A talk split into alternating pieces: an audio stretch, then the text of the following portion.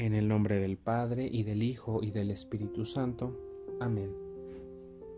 Quiero invitar los hermanos a que realicemos la oración con el Salmo número 84. Dichosos los que viven en tu casa y te alaban siempre. Dichoso el que encuentra en ti su fuerza y peregrina hacia ti con sinceridad de corazón.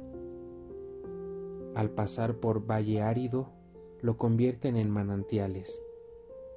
La lluvia de otoño lo cubre de bendiciones. Caminan animosos para ver a Dios en Sión. Señor, Dios Todopoderoso, escucha mi súplica, atiéndeme, oh Dios de Jacob, oh Dios, escudo nuestro. Fíjate en nuestro rostro. Vale más un día en tus atrios que mil en nuestra casa. Amén. Bien hermanos, hoy estamos celebrando a San José, esta fiesta del patrono universal de la Iglesia, en la que todos nosotros debiéramos de seguir su ejemplo. Hoy en el Evangelio de Mateo escuchamos la procedencia de nuestro Señor Jesucristo de la Madre María y del Padre José. Me gustaría que rescatáramos de José, patrono de la Iglesia Universal, algunas actitudes. Pensemos pues ahora en el amor sincero que tiene José. Es un amor humilde a su prometida esposa, todo englobado en la línea de la familia.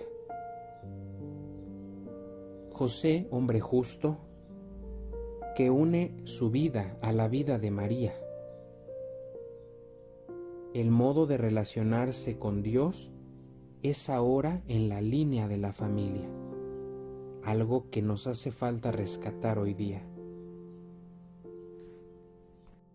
Es entonces el nuevo modo de encontrarse con Dios,